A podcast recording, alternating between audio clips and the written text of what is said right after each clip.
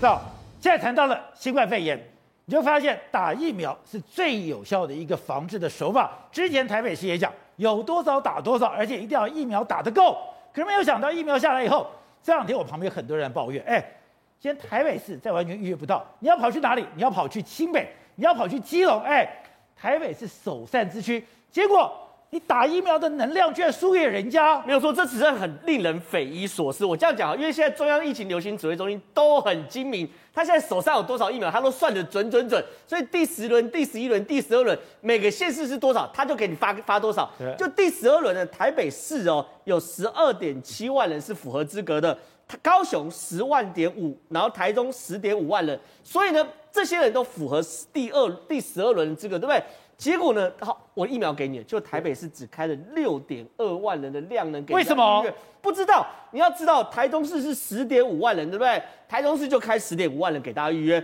高雄十点五万人就开九点五万人给。可是这个预约不是中央这个决，因为这个软体不是中央的吗？不是，这个开多少是台北市决定的，开多少是地方政府决定的。那、啊、我坦白讲，新北市也开了马马虎虎，大概开六成左右。可是台北市很夸张，它只开了四十九点二趴了，是六都里面最后一名。台北市是全台湾医疗最资源最丰富的地方，人手最多，你的医院最多，对，然后你的医护人员最多，然后最密集，然后人也，然后然后地也不是最大。结果呢，你看，哎，他开六点二万人打，你怎么会比台中跟高雄来的少？台中那个海线是非常非常大的，台中都可以打十万人了，为什么你台北只敢打六点二万人？这第一个大家不能理解。你不是讲有多少打多少吗？对，这是第二个大家最不能理解。六月二号的时候，那时候台湾要进入大规模施打，柯文哲自己说台北市有疫苗快打计划，中央希望打多少，台北市就打多少。他补充，我一天可以打四点五万人。那就怪了，你一天如果可以打四点五万人的话，你现在怎么只开放六点二万人？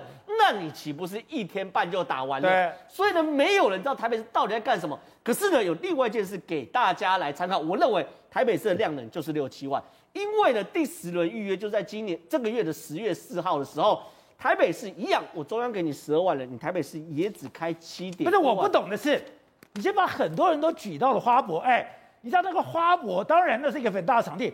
可是你把所有的老人家弄的地方非常不方便呢，而且你这个东西我一规划下去就很清楚会有民怨嘛，你到底有没有管理能力啊？刮风下，而且黄荒唐是现在已经打了第十二轮了嘛，你到第十二轮你现在还搞这种飞机，然后呢你现在量能还没有提高起来，那我想问第十四轮、第十三轮的时候是不是还有同样的状况？